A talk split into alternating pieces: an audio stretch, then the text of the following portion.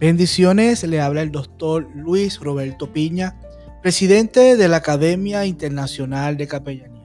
Y esto es Hablemos de Liderazgo, un tiempo de capacitación de la Escuela de Liderazgo de Alto Impacto.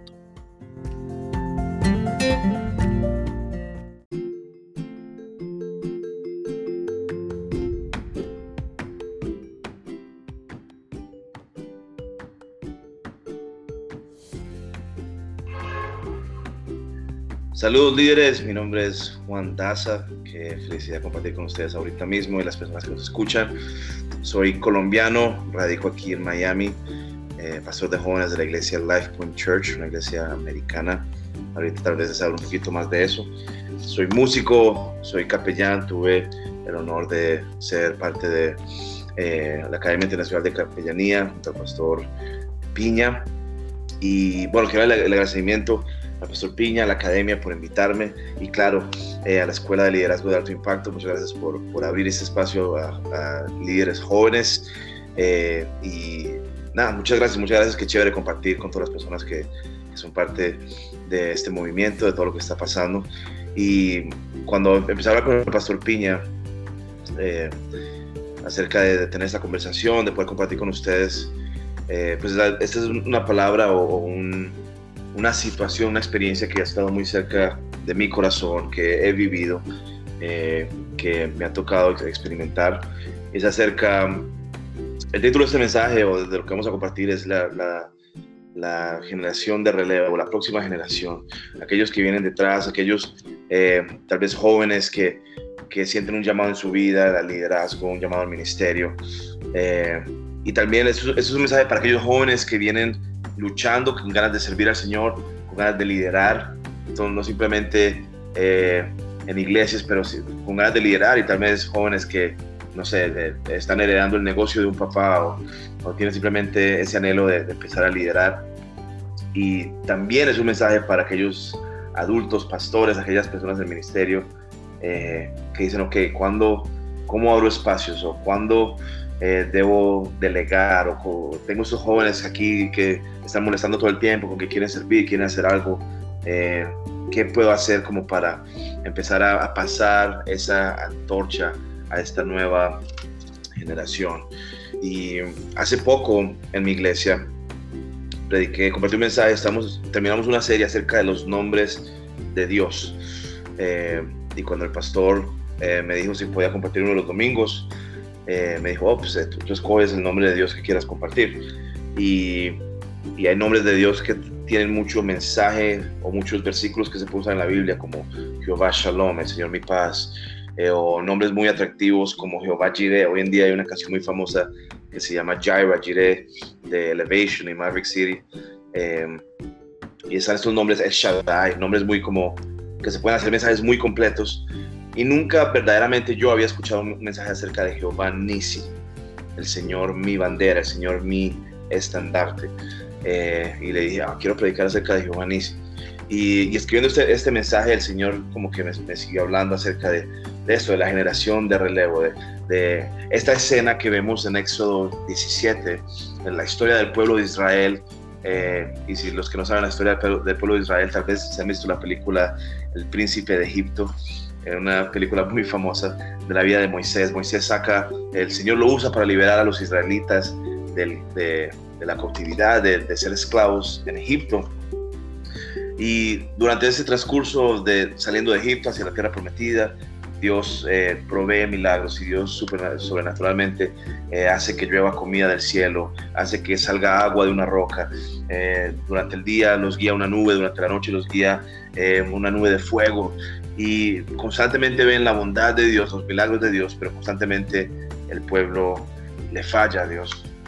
Llegan a un punto en Éxodo 17 donde van a pelear un ejército, los amalecitas. Eh, y ahora, si, si recuerdan, los israelitas no son soldados, los israelitas son esclavos. Viene una generación de esclavos, eh, generación tras generación de esclavos, no son soldados, pero dijeron, bueno, vamos a luchar. Y vemos esta escena en Éxodo 17 de dice que Moisés va a la montaña y levanta sus brazos.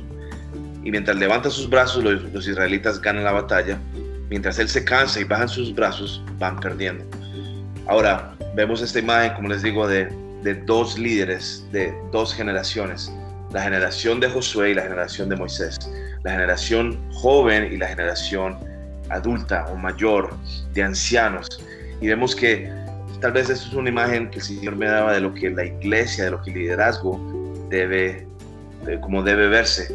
Vemos a un Moisés en la montaña con sus manos intercediendo delante de Dios, con sus manos eh, pidiéndole a Dios, orándole a Dios. Y vemos una generación en, frente de batalla, en, en las primeras filas, luchando. Vemos una generación luchando, avanzando, y vemos una generación mayor intercediendo delante de Dios. ¿Cómo se ve esto en nuestras vidas, en el liderazgo, en la iglesia hoy en día?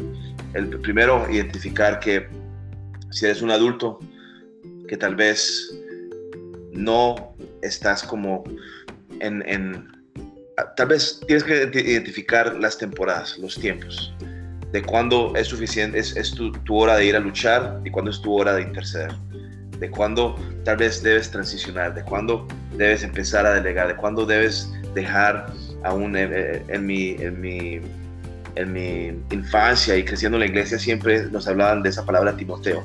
¿Cuándo vas a tener un Timoteo? Ahora, cuando eres joven y quieres servirle al Señor y tal vez te frustra de que no te den espacio, te frustra eh, de que no te pongan en una tarima, te frustra de que no te pongan a liderar.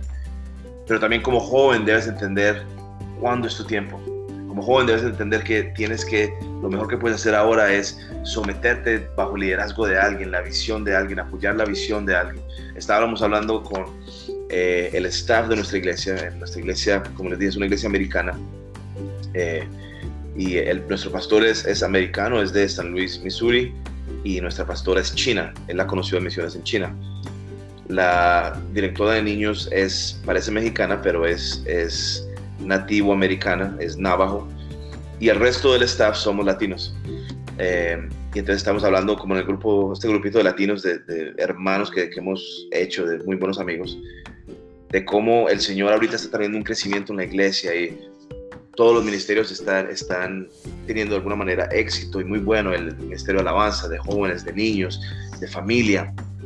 Y hablábamos de cómo todos nosotros individualmente. Tenemos sueños, tenemos llamado, tenemos visiones para nuestras vidas, metas que queremos alcanzar, pero ahorita nos hemos conectado para trabajar y, bajo, bajo esa sumisión, para trabajar en la visión y apoyar la visión de nuestro pastor.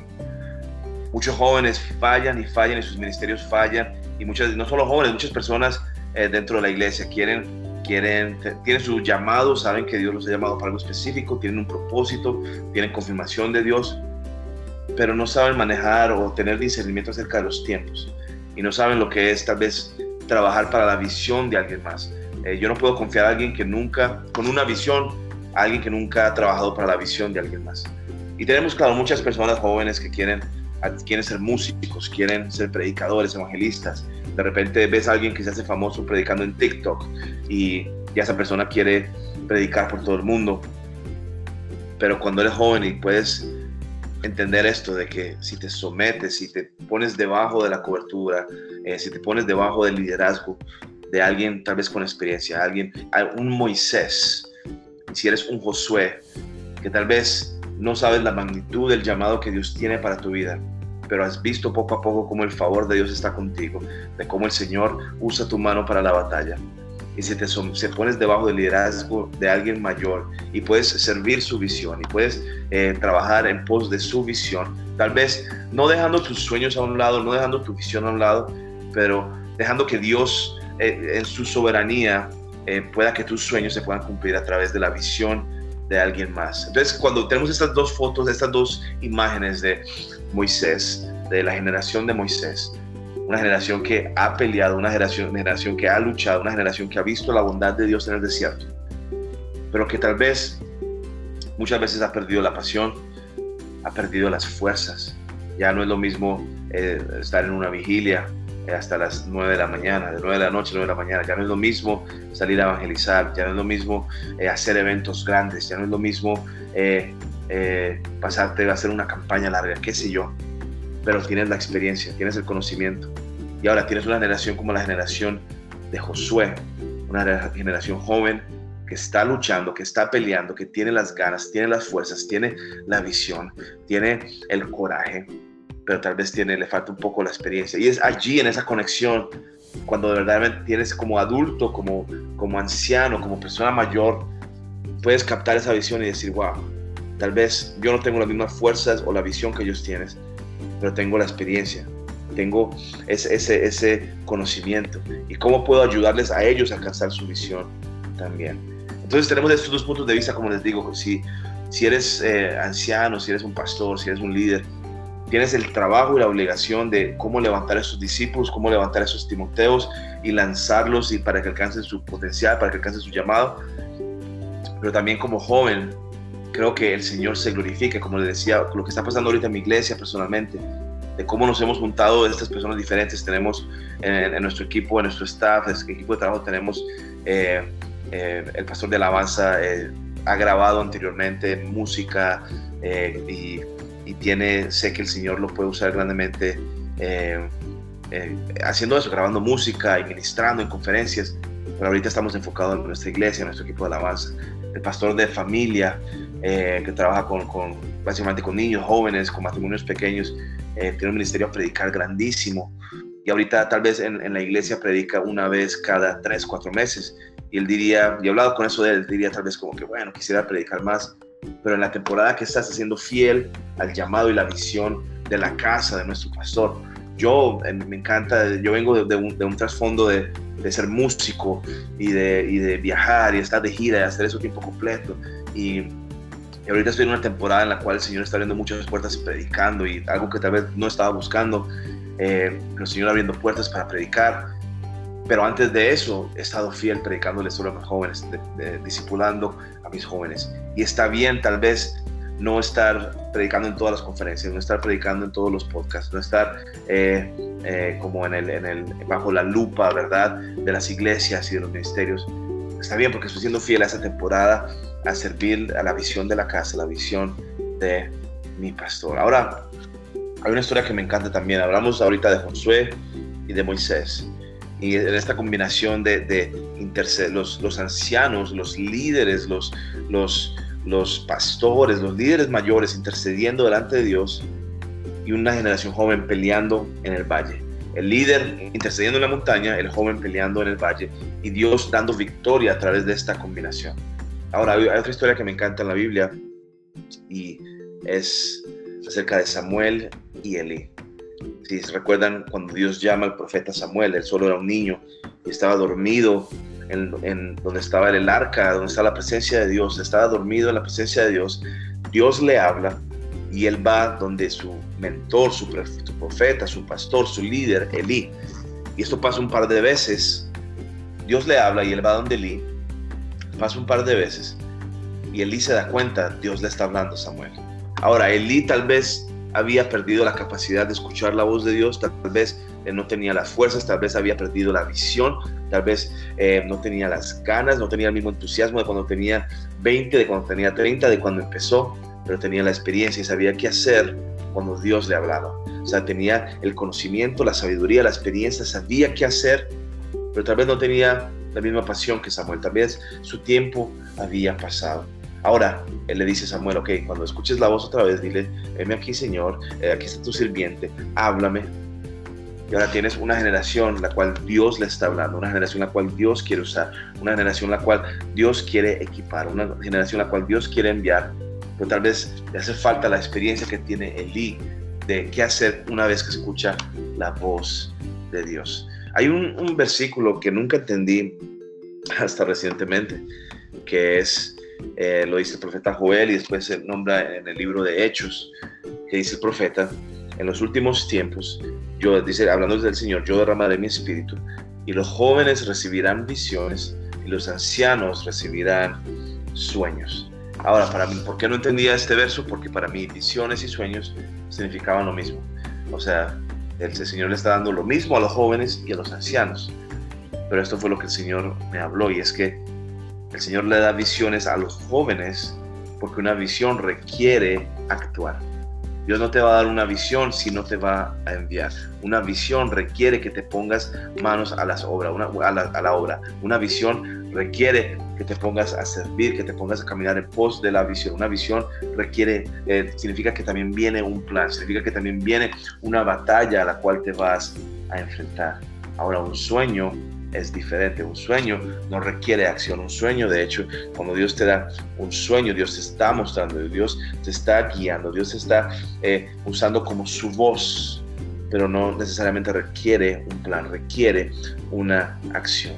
Y eso es lo que Dios creo que está haciendo hoy en día, que hay una generación de relevo, una generación que viene como yo, que viene debajo, que viene eh, empujando en las primeras líneas, que viene peleando, que tiene esa hambre para servir, que tiene esas ganas para ir a las calles, que tiene esa pasión para decirle, Señor, heme aquí, envíame a mí.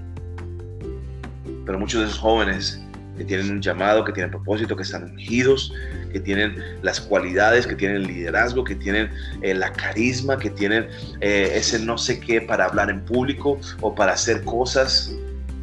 Quieren hacer eso sin tal vez un mentor. Y últimamente, en los últimos años, me ha interesado mucho el tema de, simplemente los negocios, de, tal vez crear diferentes formas de de hacer dinero y cuando tal vez te pones a escuchar a, estos mentores de, finanzas, mentores tal vez, me gusta mucho hoy en día estar estudiando un poco lo que es el mercado y lo que es el trading eh, y lo que es eh, todo esto de las acciones y todo esto. Y si te pones a escuchar a algún mentor o algún eh, coach o algún líder acerca de finanzas, siempre te van a decir que consigas a un mentor o sea, nadie en las finanzas, en el mercado, en la bolsa, eh, en la bolsa, en todo esto, nadie nunca ha logrado tener éxito sin un mentor. Y funciona así en el liderazgo. Hoy hablaba con un joven de mi iglesia, le decía, eh, sabes, el Señor quiere usarte, tú, eres un líder, Él ha puesto en ti el, liderazgo. Él me decía, no, yo en la vida quiero liderar, no me gusta el, liderazgo. Y yo le decía, amén eh, ¿te gustaría ganar más dinero en tu trabajo? claro, ¿a quién no quisiera tener una mejor posición, ganar más dinero? Y le dije, adivina qué, tendrás que liderar.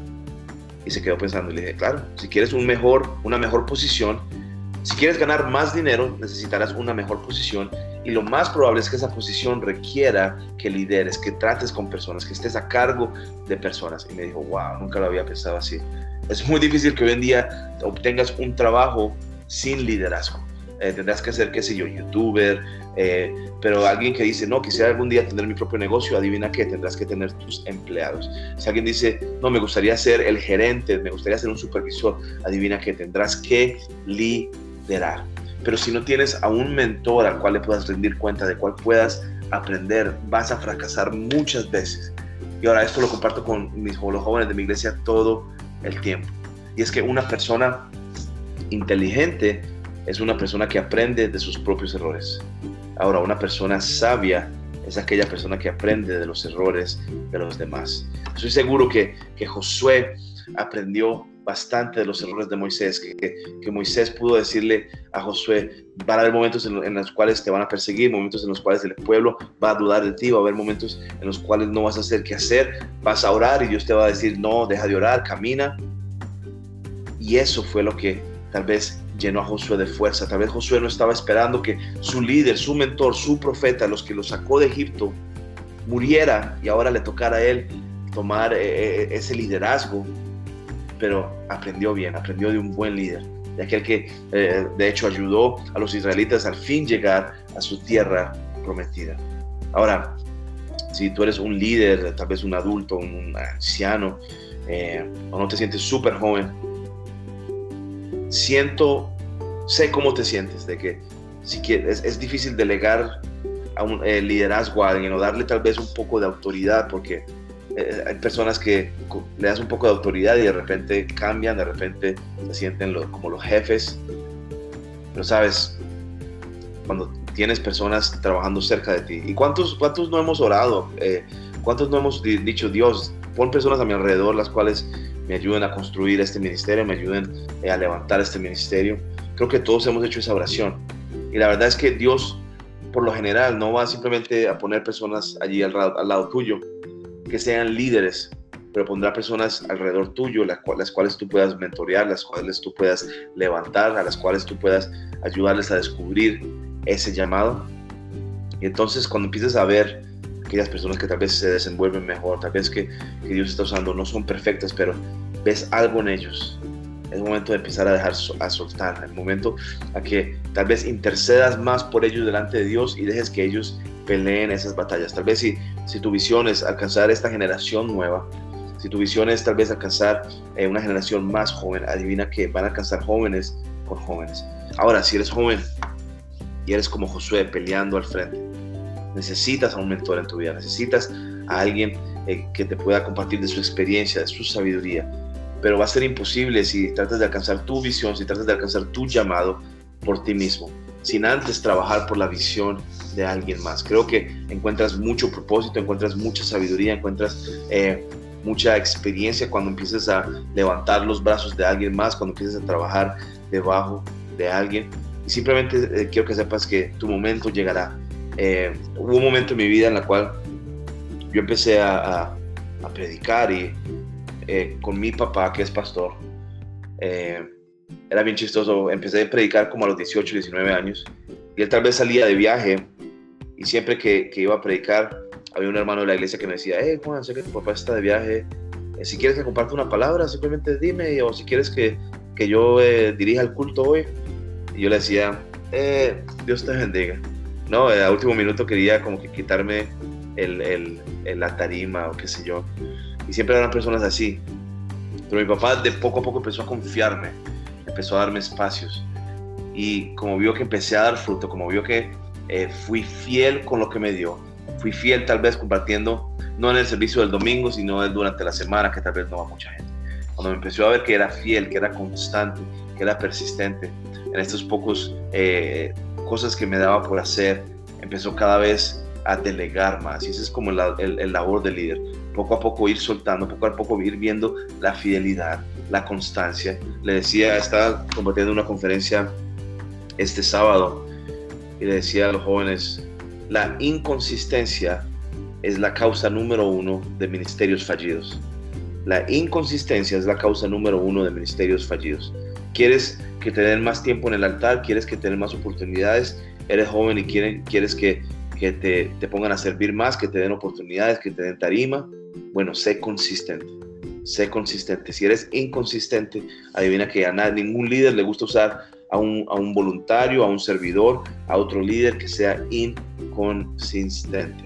Mientras sigas allí, tu tiempo, mientras seas constante, tu tiempo llegará. Deja de pensar en, en, en, en claro, sé que todos tenemos sueños y tenemos anhelos, pero tal vez piensa más en esto, en que lo que tú, de lo que eres parte, es más importante del labor que tú haces. Una vez más, de lo que eres parte, del reino de Dios, de tu iglesia, del ministerio al cual eres parte, de, la empresa de la cual eres parte, de, del grupo de liderazgo, de lo que eres parte, esa visión, esa misión es más grande que el labor que tú haces. Cuando te ves de esa manera, dices, wow, de verdad quiero poner mi granito de arena, arena pero sé que soy importante, pero no soy indispensable. Sé que soy importante, pero la verdad es que les, digo esto, yo sé que me valoran en mi iglesia, que soy importante, pero podrían contratar a alguien mejor que yo.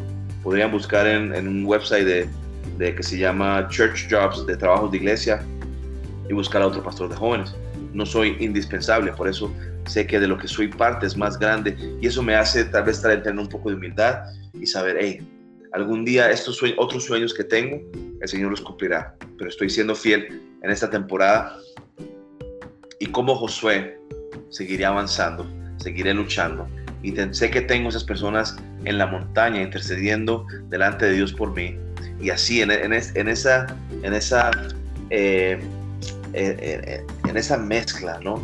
Entre el joven luchando y el adulto o el mentor y el líder intercediendo delante de Dios, veremos la victoria de parte de Dios.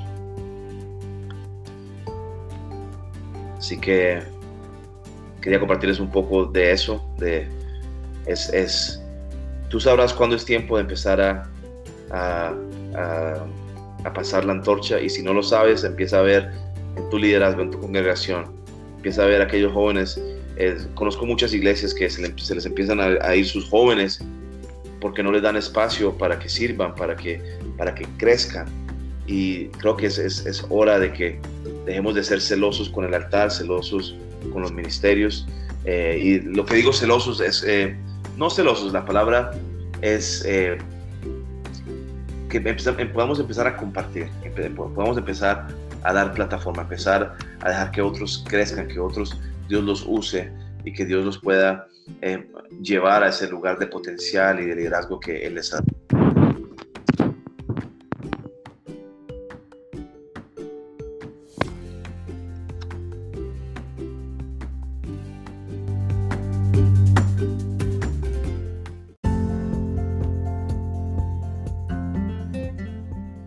Academia Internacional de Capellanía está comprometida en el desarrollo y la capacitación de líderes ministeriales para que puedan ser efectivos en la función que Dios ha puesto en sus manos. Así que mantente conectado a este tiempo de capacitación. Hablemos de liderazgo y conéctate a nuestras redes sociales. Bendiciones.